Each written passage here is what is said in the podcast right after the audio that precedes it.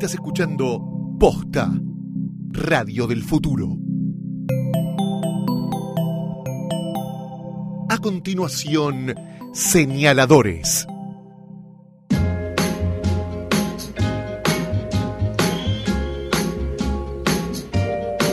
Bienvenidos, bienvenidas amigos, amigas a este último capítulo de esta temporada de Señaladores. Tengo enfrente de mí a el más guapo podcaster de la Argentina, Nicolás Artusi, ¿cómo te va? Ah, muy bien, pensé que habían invitado a Capitán Intriga, ¿no? Ah, Eugenia Sicabo, ¿cómo Te estás? estoy extrañando, Nico. Todo concluye al fin. Nada puede- Nada puede. No, malísimo, malísimo. Eh, si no nos viéramos el sábado, eh, estaría como colapsado. Exactamente, el sábado tenemos como gran final de temporada el encuentro cara a cara en otro episodio más de Señaladores Offline, eh, donde nos vamos a encontrar en el Café Cortázar. A las 16 horas, Exactamente, sin develar todavía, te propongo que lo digamos al final de este capítulo recién. ¿qué vamos a hacer? Sí, cuál va a ser la temática de nuestro encuentro, que va a ser muy especial porque nos vamos a ver eh, cara a cara con los oyentes, con los lectores. Vamos a estar haciendo algunas de las cosas que más nos gustan a nosotros, que son tomar café, gracias a los amigos de Café Fundador, hablar Hablar de libros, hablar, Leer. somos charletas. Exactamente. Sí, y escuchar también, porque vamos a escuchar a la gente. Así que sabemos que hay eh, de verdad más de el triple de solicitudes para ir de los lugares disponibles. Sí, y en parte, bueno, no lo previmos bien en materia Y de la próxima en el Luna Park. Quedó un montón de gente afuera y nada, bueno, muchas gracias a todos los que están Gracias del a otro todos lado por y eso. disculpas a los que no a los que no van a poder venir. Esto igual se va a repetir. Elegimos hacerlo en el Café Cortázar porque es un lugar nuevo de Buenos Aires que tiene muy poquitos meses, está desde principios de año. Ya desde su identidad, ¿no? Se adhiere a la mística de la lectura. Es uno de los eh, cafés que está enrolado dentro del circuito de los bares notables y nos parecía un lugar además hermoso en una esquina muy tranquila de Palermo, del Palermo poco concurrido, del Palermo Bagdad, que es el último eh, Palermo, eh, para encontrarnos cara a cara con los eh, lectores de señaladores. Y los que prometieron también su presencia para el próximo sábado son los amigos de Gato, que nos acompañaron durante los 13 episodios de Señaladores, son los mejores objetos para acompañar la lectura. Como siempre yo vengo con mi infaltable Keep Cap, Keep Cap.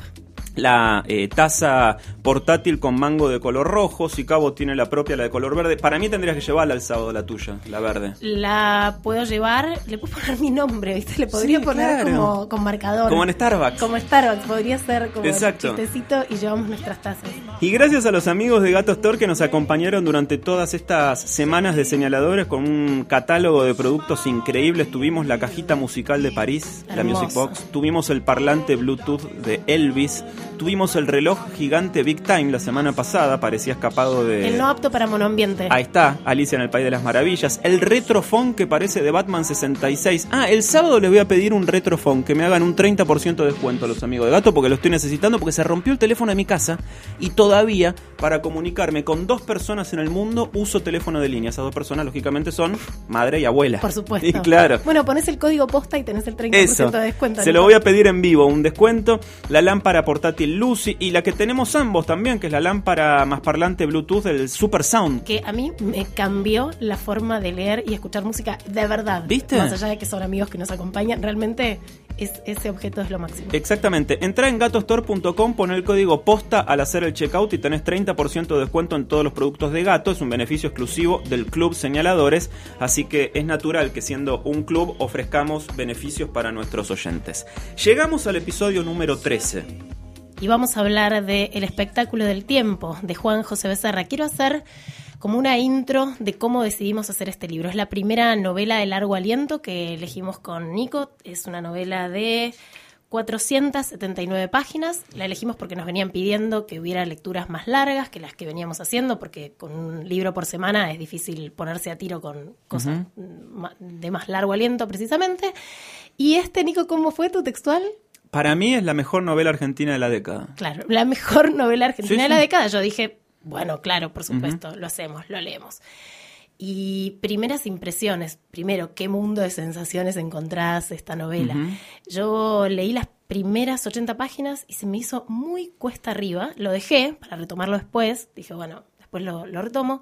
Y 10 días después no me acordaba de nada. Perfecto. Es exactamente el ejercicio que propone el libro. De nada. Que es experimentar con la memoria, con el palimpsesto. me acordaba de un personaje, de una escena, de nada. Tuve que empezar de cero y dije, bueno, esto traiciona mi regla, que es que si a las 50 páginas el libro no me conmovió, ¿no? bueno, tengo muchas cosas por leer, voy a otro libro. Yo abandono sin culpa los libros. Me parecía que está muy bien escrito, pero si 10 días pues no me acuerdo de nada y leí 80 páginas, no, no sigo, no retomo, no, no vuelvo a la página 1. Pero tenía un compromiso con nuestros oyentes de señaladores y contigo. Hice el esfuerzo y la verdad te lo agradezco mucho. ¡Ah! ¡Me sorprendés! Pensé que me ibas a recontra. ¿En serio? Sí, Porque en serio. eh, pensábamos que iba a haber Tole Tole. De hecho, eh, no hablamos nada con Sicabo. Nada. Eh, uno de los secretos de señaladores es no hablar de los libros que leemos fuera del micrófono para preservar la magia y la sorpresa.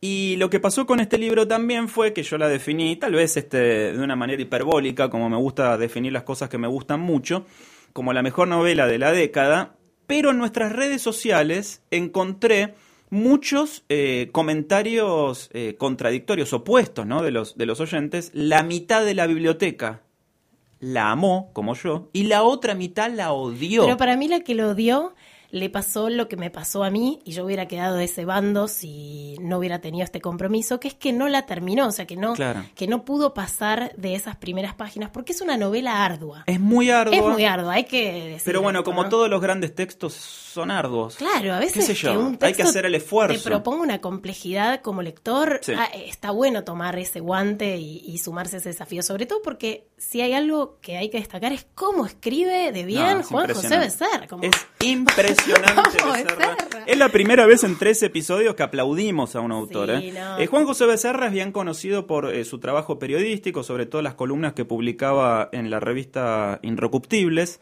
Y acá, en, en esta novela de largo aliento, que tardó mucho tiempo en, en escribir, él eh, elige contar la historia eh, desmembrada, desgarrada, desgajada, sería mejor Sí. dicho, desgajada, de un alter ego de él. Él se llama Juan Becerra, Juan José Becerra, su personaje se llama Juan Guerra, rima el apellido con el apellido. el mismo del nombre de escritor. pila, de hecho, sí. Exactamente. Nació en la misma ciudad que él, Junín. Nació el mismo año que él, 1965.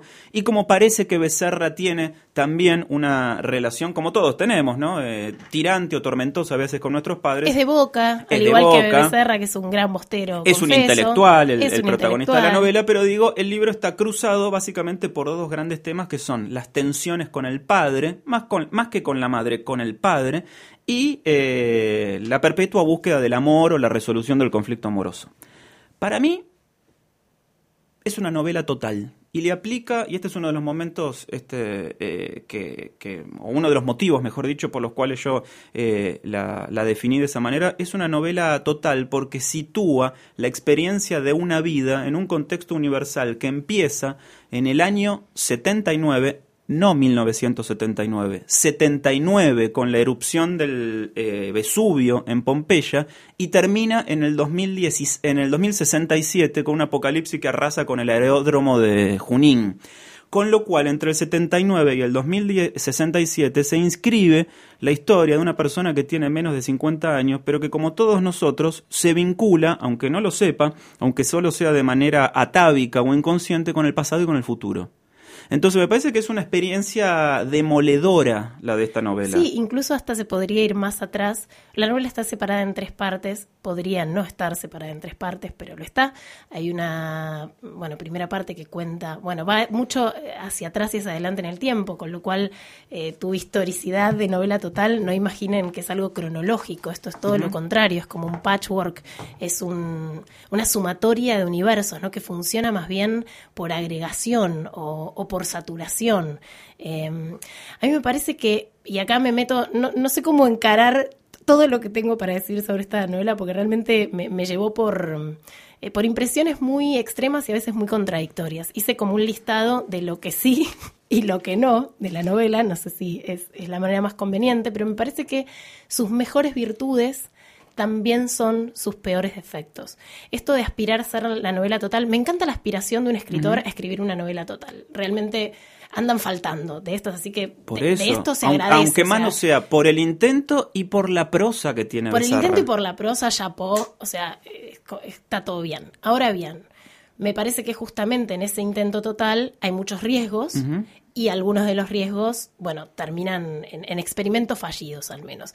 Él alterna todo el tiempo en la esquina izquierda de la página, te va poniendo el año en el que transcurre la narración, porque si bien es este protagonista que cuenta su presente, va hacia atrás en la historia de su familia, en la historia de su padre, e incluso en la mitad de la novela, en el segundo capítulo que tiene dos páginas, al Big Bang.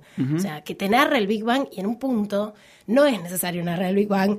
Eh, Cosmos, la serie que está en Netflix, te lo cuenta mejor, te emociona mejor, tenés más herramientas para eso. Es como esos desvíos, porque son como muchas ventanas que abre Becerra, ¿no? Eh, en la experiencia total, a veces para mí caen en una exageración. Y la tercera parte podría ser la misma novela, o sea, tanto situarte tantas veces en años distintos que te, que te empieza a marear en algún Sí, punto. pero ya que vamos a estar el sábado en el Café Cortázar, diría que esto es lo más cortázariano de toda la novela, porque te ofrece como lector la posibilidad de que la leas.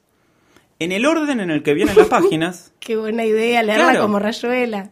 Que la leas como rayuela o que la leas en orden cronológico, que vayas buscando, que empieces a leer en la página donde está narrado el Big Bang, que sigas con la Por el del Vesubio, Vesubio. Pompeya. Después, entonces es extraordinaria porque es como una gran Wikipedia de la vida donde para mí inventa el hipertexto literario. Es el hipertexto literario. Porque vos podés entrar al libro por la página. hipervínculo literario, el hipervínculo literario. Podés entrar por la página 348 o podés entrar por la página 3. No importa. Pero eso no te parece lo mismo que ese gran hallazgo, a veces el hipervínculo al que va no te interesa nada de nada.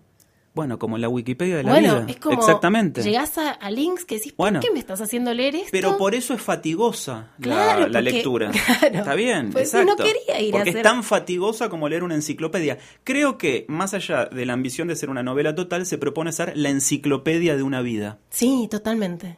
La enciclopedia de una vida. Y, en este caso yo estoy obsesionado por el tema de la memoria desde hace mucho tiempo, ¿no? También es una historia extraordinaria de la memoria en cuanto a eh, legitimador o no de la experiencia y también una gran reflexión casi filosófica sobre el deterioro que produce el paso del tiempo en todas las cosas. Porque el libro, además de lo literario, tiene eh, prácticamente el tono en algunas partes de un ensayo filosófico. Y entonces pensaba mucho acerca de la memoria y... y pensaba que el- el- este libro, em, si, es cierto lo que dijo Borges en, en Kafka y los precursores, que hay autores que, que pueden em, eh, influenciar a sus autores pasados, o sea, que, o mejor dicho, que pueden, Pueden cambiar, y cambiar el sentido de sus autores sus autores pasados. pasados. Acá me parece que pasa algo similar, porque el abordaje de la memoria puede ser prustiano, Re, súper. de hecho es la referencia inmediata que tiene este libro, en Incluso busca del cuando tiempo se perdido. detienen los detalles y se puede en quedar horas en Exactamente. un- sí. El, el- el- el abordaje de la memoria en términos literarios puede ser prustiano o puede ser más cercano a nuestra época el de Karl Ove Nausgaard, que hace un ejercicio similar que es el de describir también en orden cronológico, aunque con saltos, absolutamente todos los detalles de su vida, pero en orden. Entonces, eh, Nausgaard se jacta, y esto lo dice en su tercer libro, en el tercer tomo de Mi lucha, de tener oído absoluto para los recuerdos. Y justamente todo lo contrario a lo que plantea Becerra, que en un momento contrario. se acuerda de una dirección exacta, como si te dijera Rivadavia 1322, y dice, aunque si es tan preciso mi recuerdo, yo dudaría Exacto. de él. Justamente Es por su precisión. ¿no? Es maravilloso porque cuando Nausgaard te dice, yo tengo un oído absoluto para los recuerdos, lo primero que te genera es desconfianza. Porque decir, ¿cómo este tipo se acuerda, Nausgaard, aún habiendo asumido el compromiso con los lectores de contar su autobiografía con tanta claridad y limpieza de cosas que pasaron cuando él tenía tres años? En cambio, Proust, el abordaje de la memoria de Proust es distinto. Es, bueno, me tomo el té con la Magdalena y esto me remite a la casa de mi tía. Y a partir de ahí se generan los, los, los El divagues. momento, para mí, el momento ratatouille. Claro, El exactamente. ratatouille. Y a partir de ahí se generan los divagues de la memoria, porque eh, es muy interesante. Leí una entrevista donde Becerra dice: La memoria opera sobre nosotros, no como una novela. Nosotros no recordamos nuestra vida como si fuera una novela que empieza al principio y al final, sino como episodios aislados. La- Como flashes. Claro, son flashes. Nuestra memoria es episódica y nuestra vida también es episódica. Bueno, hay un momento en donde él dice algo así como, ¿y cuánto dura un momento? Porque sigue durando, ¿no? Acompaña. Y, a- y aparte, fíjate qué discusión a la idea nausgardiana, si existiera eso, de la memoria, que lo que sucede en la página A 398 ver, para. de El espectáculo del tiempo, porque como dice Sicabo, todos los eh, capítulos están encabezados por el, el año, donde el que transcurre la acción. Y fíjate que en la página 398 Ah, sí, ya sé, Becerra claro. dice 1976, 1979, 1987, 1988, no, No, sé, sé, qué, qué hice. hice. Con lo cual, al asumir que hay cuatro, y no es casual que uno de esos cuatro años El sea el 76, 76, eh, al asumir que hay cuatro años de su vida que son una laguna más grande que la de Chascomús, el tipo está discutiendo esta idea del oído absoluto de los recuerdos, porque Nausgar, eh, al contrario, sabe qué hizo cada uno de los años de su vida. Bueno, yo anoté algo que me, me pareció como impresión más directa, eh, Boyhood, en un momento, en una Sí, página. es verdad. Porque fue como una sensación de inmersión en una vida, pero no en los hechos de una vida, sino en los recuerdos de alguien que vive y que sigue vivo, que no clausuró esa vida. Eh, porque también piensa hacia adelante. Este gran espectáculo del tiempo, y me parece un gran hallazgo el título. eh, no, no sé si por marketinero o no, pero a la luz de lo que es la novela, es realmente el espectáculo del tiempo eh, procesado por, por una biografía. Y en este sentido, a los que sé que va a haber gente que nos está escuchando y no la terminó de leer porque Sí. estaban muy partidas las aguas. La mitad, yo, estuve- creo que la mitad. claro, la como yo mitad. estuve en un momento Desde del los- otro lado. Sí, los alentamos a que hagan el esfuerzo y sigan. Mira, es como, como es cortasariana, ¿viste esa escena de Cortázar en donde está la chica en la viga y tiene que decidir si ir a una ventana o a la otra? Yo antes estaba del lado de allá, Sí. Ahora estoy del lado de acá, Sí. así que ojo, Sí. ¿no? Es que es casi un libro Elige tu propia aventura. ¿eh? Se puede hacer así. Sí. Entonces, desde este lado de acá, ahora yo lo que recomiendo es que es un libro para leer en, en tres sentadas con mucho tiempo. Sí. Porque si uno hace esa lectura fragmentaria de te leo 40 páginas y dos días después retomo, te vas del universo narrativo, te vas Sí. de, de la cadencia que te plantea, te vas de, del esfuerzo que ya hiciste para entrar en ese uso del lenguaje, eh, que es bastante elevado. Entonces, una vez que estás en ese ritmo, ya fluís con él y, y tu conciencia fluye a ese ritmo también. No es para leer en el colectivo con 15 minutos entre un viaje y el otro, es para hacer una inmersión. Por eso esta cosa boyhood. Sí. Eh, tres horitas, viste, de, de sentarte a ver cómo evoluciona la vida de alguien. Yo lo leí así, en tardes, en tres, cuatro tardes, en un café. Me fui especialmente para no ser interrumpido. Va, especialmente, digo, todos los días Yo había también café, lo leí pero- en cafés, porque después de haberlo leído en mi casa de a poquito y Sí. no recordar nada, dije no. Pero vos lo comparás con la película Boyhood, o mejor dicho, decís que, que te remite la película Boyhood. A mí me remitió a otra película, ¿A cuál? a Historias Extraordinarias. Ah, la, la película argentina, sí. de La eterna, Ginás. la de Ginás. Exactamente, que también es un ejercicio parecido. Es una película que dura cuatro horas y cuarto y que te sumerge en un eh, universo tan cotidiano y alienante como es el interior de la provincia de Buenos Aires. Esta transcurre la novela en Junín, gran parte de historias extraordinarias transcurre en Azul, provincia de Buenos Aires. Pero sobre todo este abordaje de la experiencia total. Historias extraordinarias se propone hacer algo parecido, que es bueno, contar la provincia de Buenos Aires. ¿Qué cosa? Todo Todo. todo.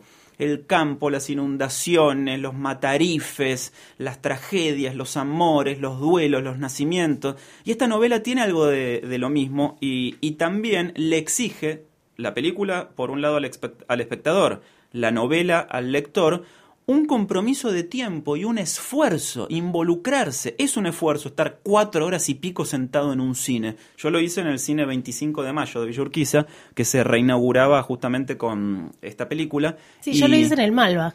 Se dio mucho tiempo en el Malva. Eh, quiero contar públicamente que tenía sentada al lado a Magdalena Ruiz Guiñazú.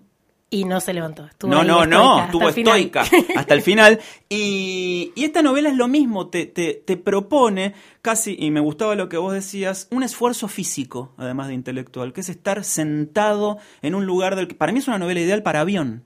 Ah, claro, para viaje Claro, largo, claro. Tipo, tenés siete horitas de avión perfecto, llevate Exacto. el espectáculo del tiempo. Eso, vos sabés que Alan Pauls una vez este, me decía, de visita a mi programa de radio, me decía que para él la mejor biblioteca del mundo es el avión, porque siempre aborda el avión con, con dos o tres libros en papel y que sabe que tiene por delante siete u ocho horas, cuando son viajes más o menos largos, sin teléfono, sin interrupciones, sin visitas, sin mail, sin nada, solo abocado a la lectura. Y ahora que me viene a la memoria, eh, Alan Pauls, justamente ya que estamos hablando de la memoria, creo que este libro se emparenta también con el pasado. Con el pasado, un poquito, sí.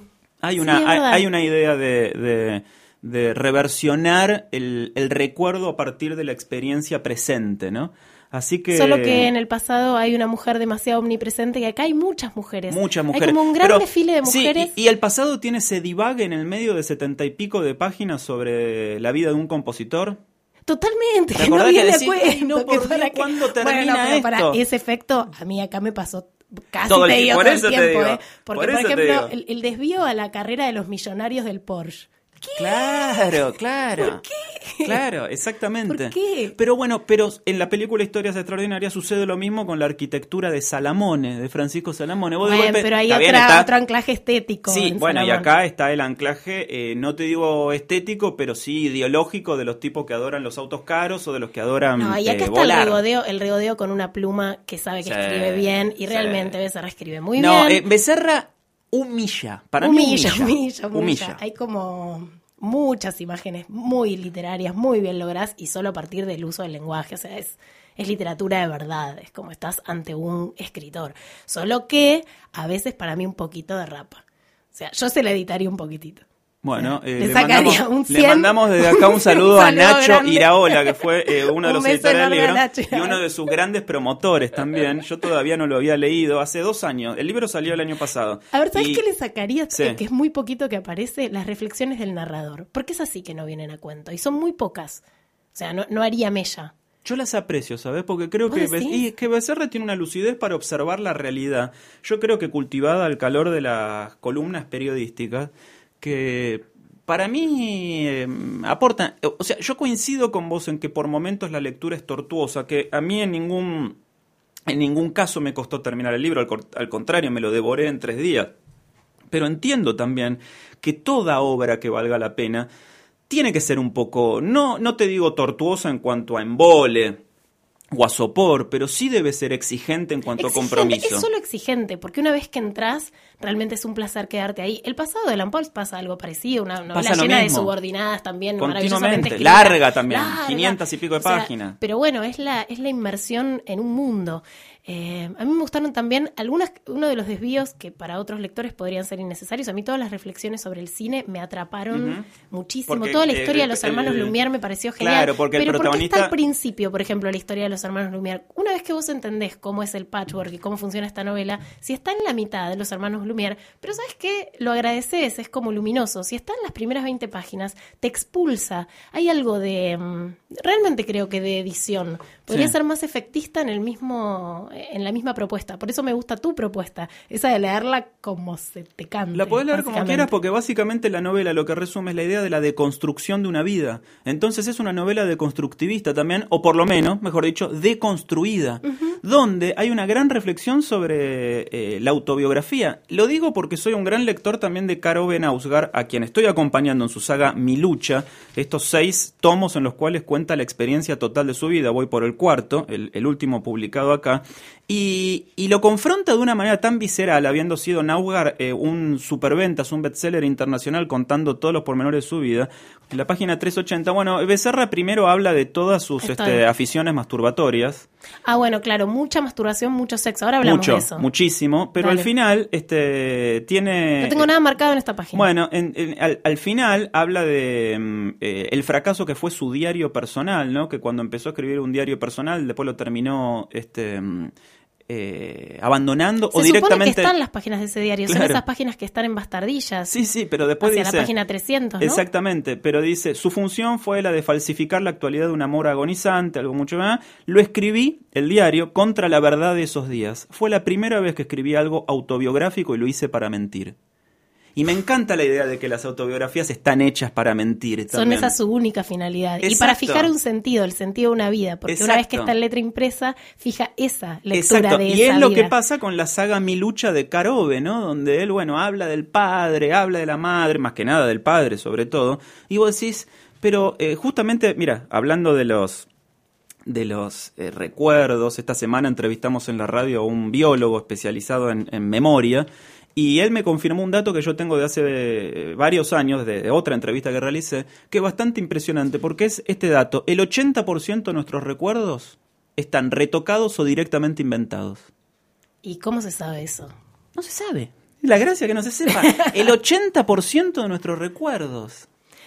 Entonces esa idea de que la memoria es eh, o falible o falsa directamente, invalida cualquier intento de autobiografía. Entonces cuando uno dice, tengo oído absoluto para los recuerdos, como dice Nausgard, digo, este tipo es mentiroso. Dice, nadie puede recordar con tanta precisión y sobre todo establecer un pacto de lectura de, veracidad con, con, el público, lo que sucedió cuando tenía una tarde en la que tenía tres años. Bueno, en relación a la veracidad de los recuerdos, hay un recurso que sí me gustó mucho, que es cuando eh, él con una de sus parejas encuentran un VHS. O sea, él encuentra un VHS que grabó con una de sus parejas. Y vamos a la chanchada. Entramos en la chanchada, señora, en la porquería. Si a usted no le gusta la porquería, corte ahora la Corte ahora. este es el momento eh, parental advisory. Exactamente. De señaladores. Saquen a sus hijos de los micrófonos. Eh, de, los, de, los, parlantes gatos Thor. De, los, parlantes, gatos bueno, él encuentra videos porno hogareños. Sí, eh, de él mismo. De él que él se grababa con su novia de aquel entonces. Exactamente, y te das cuenta porque, eh, además de estar el año en el que transcurre como el anclaje que hace en, toda la narración, te pone los minutos y segundos que duraron esas escenas que te detalla, claro, con un nivel de detalle que solo es posible si vos tenés un video y realmente puedes poner pausa y puedes detallar exactamente qué hacían los cuerpos, dónde chupaban, dónde, dónde, la ponían, Bueno, esa es una deconstrucción de una escena porno y me parece que eh, Becerra es un maestro en eso.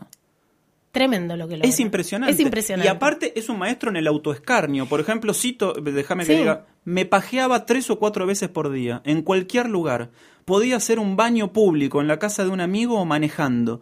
De pronto estaba tomando un café o mirando televisión o en el cine o en una fiesta y sentía la necesidad de pajearme a lo perro definirse a sí mismo como alguien que siente la necesidad todo el tiempo de pajearse a los perros es de un autoescarnio y, de una este, eh, falta de condescendencia consigo mismo ah, y de una vocación no no y de una vocación de escándalo que me, porque digo, porque está alejado del recato prustiano ah, de que la experiencia siempre es bella o superadora. A mí me pareció cero escandaloso, me parece que realmente... me parece maravilloso que alguien pueda decir de sí mismo que se pajea como un perro, pero me parece justamente eh, en esa en esa eh, em, en ese eh, afán de crudeza Becerra todavía multiplica los efectos positivos de la novela. La novela realmente, sobre todo en su segunda parte, tiene muchísimas escenas sexuales y además tiene escenas sexuales eh, narradas desde diferentes, si bien es el mismo punto de vista, como son en distintos momentos de la vida de este hombre, eh, no son iguales las escenas de sexo con ropa de la adolescencia, están muy bien contadas esas escenas, son, me parece, las escenas más eh, sugerentes, donde el sexo se está descubriendo, después está esta deconstrucción de la que hablas, en donde ya se puede ser casi técnico, porque mirar porno de uno mismo en algún punto es una deconstrucción ¿no? de, lo mecánico también del asunto. Eh, y me parece que están muy bien elegidas las palabras. Dice pija, dice concha, dice coger, dice habla como hablan. Eh, como hablamos en la Argentina. Eso nos había quedado afuera, pero el uso del lenguaje en cuanto a la em, eh, en cuanto a la pericia del oído es extraordinario. Es extraordinario. Todos los diálogos que están citados parecen diálogos que hubieran sido grabados con un, este, oculto, porque tiene una fidelidad al habla eh, bonaerense, ni siquiera porteña, bonaerense, contemporánea. Para mí al habla del amor entre parejas diversas. Ahí sí hay un oído absoluto de Becerra entre cómo se habla en pareja, cómo se habla en pareja en la adolescencia, cómo se habla en pareja con una pareja estable, no, y cómo se habla en pareja con alguien con el que ya tenés hijos. Sí, y el oído absoluto con respecto al padre. Ah, bueno, Porque el padre es el mejor, es el sí, ese mejor es el mejor, personaje de la mejor. novela, es extraordinario. Cuando el Hablemos, padre... por favor, del pa- No, paréntesis padre- del sexo. Vuelvan a poner a los niños porque tienen que preocuparse y advertirles de que si ustedes son padres así, tienen que tener herramientas. Que vuelvan los niños a este podcast. El padre es extraordinario, es un tipo eh, Horrible, cabrón, horrible, intolerante, nazi. imbancable, y, y hay capítulos en los cuales... eh, Me encanta cuando le hace escribir al padre, que son Sí, que tres escribe- o cuatro exacto. cartas, que son como eh, la gente que manda cartas de lectores a la nación, ¿no? Sí, sí, sí. Como- El tipo está siempre enardecido y siempre sabe de todo más que los demás. Y sobre ¿viste? todo más que su hijo. Hay una Ah. escena, la de Boca, que realmente Sí, me partió sí, el corazón sí, porque es como la final en Tokio eh, contra el Real Madrid y el tipo se pierde los goles de Palermo por hablar con el padre, que el padre le está argumentando por qué el fútbol es una mierda Exacto. y por qué es un consumo menor. Eh, estamos en Japón. Sí, y, y en esa, en esas citas, o en esos, mejor dicho, en esas recreaciones de los diálogos con el padre, ahí se nota la increíble capacidad de reproducir el habla que tiene porque vos lo oís, Lo oís al al padre, lo Lo, odias con oís, él. lo odias, lo querés matar, lo amás a la vez, porque sí, este tipo Un personaje genial como padre. es por maravilloso. Sabemos que el padre de favor. Becerra... po- ¿Querías buscar un pedacito Sí, pero de- justo no, no encuentro. Acá están las reflexiones sobre el amor del padre, lo que vos decías en la página 173,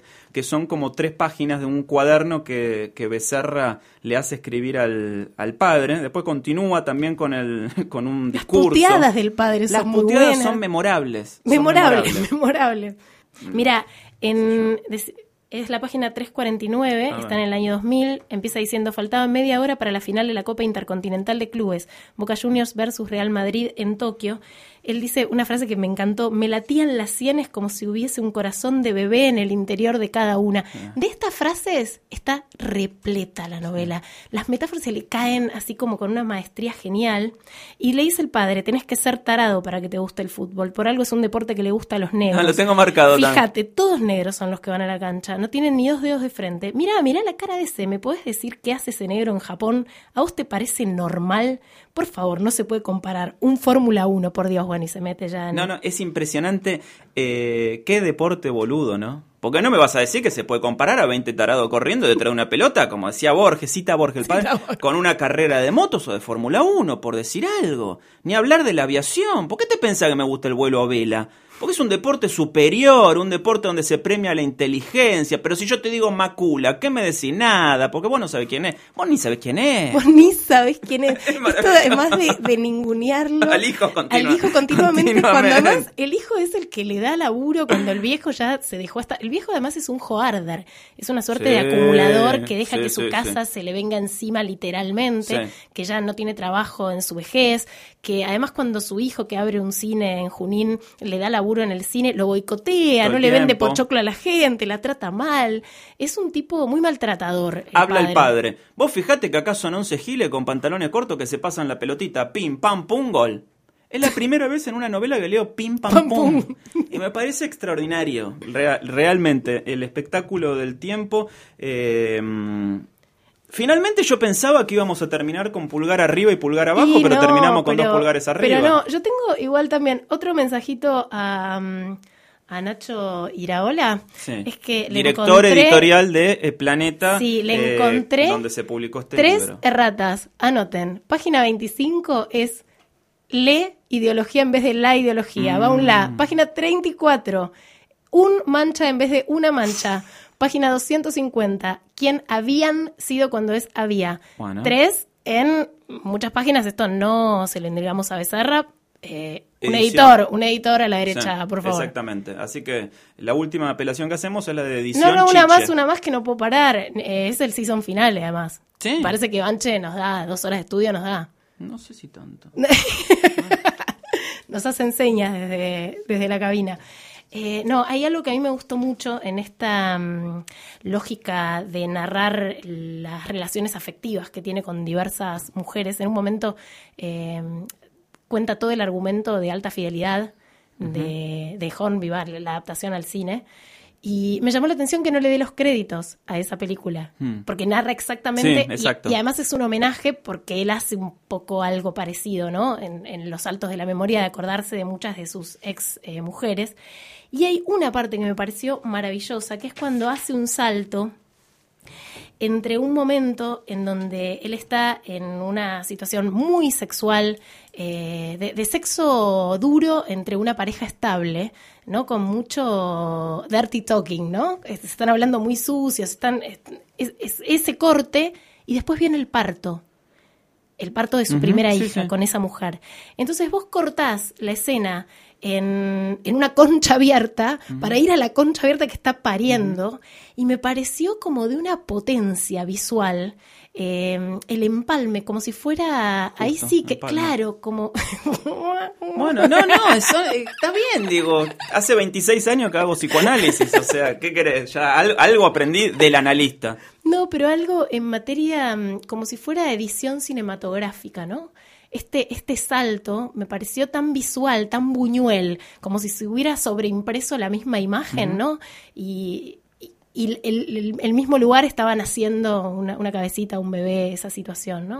Me pareció, e, eso solo merece como muchos aplausos. Y hay muchos cuentos además en el medio de la sí, novela. Claro. Que Becerra, que es un cuentista también, se podría haber guardado. Sí. no, pero este puso todo. Puso todo. Yo no sé cómo va a volver a escribir no después sé este libro. cómo va a ¿eh? ser este muchacho. Porque aparte sé que tardó muchos años en escribirlo. Para mí es una novela portentosa el espectáculo del tiempo.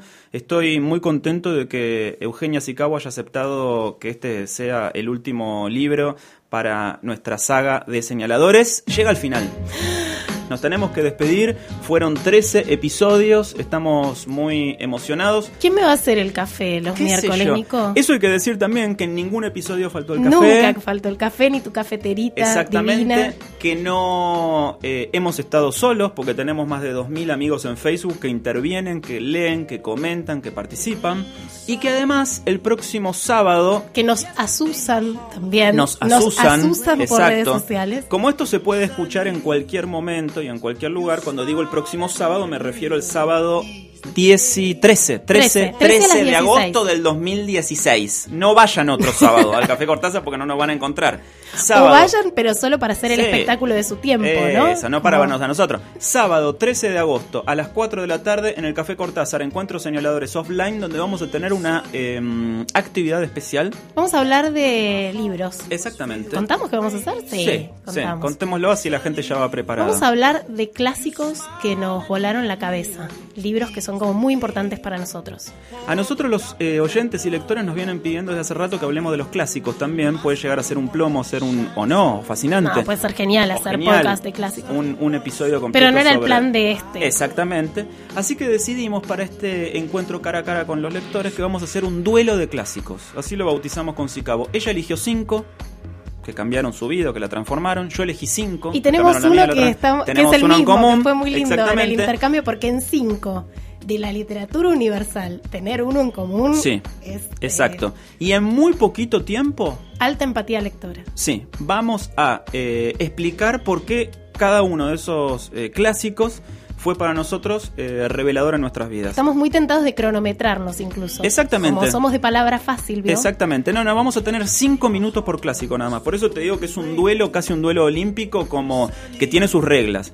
5 minutos por clásico, o sea, 25 minutos para Chicago, 25 minutos para mí, donde vamos a alternar un clásico de ella, un clásico mío, un clásico de ella, un clásico mío, así hasta llegar al final en el cual nos vamos a unir en el último clásico que fue el que elegimos los dos. Que además va a ser clásico con contexto, porque como sabemos y más sabemos después de haber leído el espectáculo del tiempo de Becerra, las lecturas se resignifican en tiempo y lugar. Continuamente. Entonces no es lo mismo haber llegado a un libro en una edad que otra. Bueno, vamos a, a destapar eh, intimidades lectoras. Exactamente. Amigos, llegamos al final. Es muy impresionante. Este episodio está presentado por Gato, los mejores objetos para acompañar la lectura que nos acompañaron en esta temporada de señaladores. Como siempre, la infaltable Keep Cap Mike Cap para el café. Y después todos los objetos hermosos. Pasen por gatostore.com. Pongan el código posta al hacer checkout. Tienen 30% de descuento en todos los productos de Gatos. Un beneficio exclusivo del Club Señaladores. No hay próxima lectura. Mejor dicho, la próxima lectura la va a elegir cada uno de ustedes. Le mandamos un saludo a los amigos Banchero y Jano que están ahí del otro lado del vidrio, que nos acompañaron todos estos días. Y esta vez, por ser el último episodio, te propongo, eh, Ah, no, lo que acaba de hacer Artusi, por eso lo quiero tanto, le puso a su lectura al final, la última página de su ejemplar del espectáculo del tiempo dice en lápiz, continuará. Exacto, porque quiero cambiar la última palabra, quiero que no sea fin, como fue en estos dos episodios, y que esta aventura eh, amistosa y literaria y cafetera esta vez termine con la palabra continuará.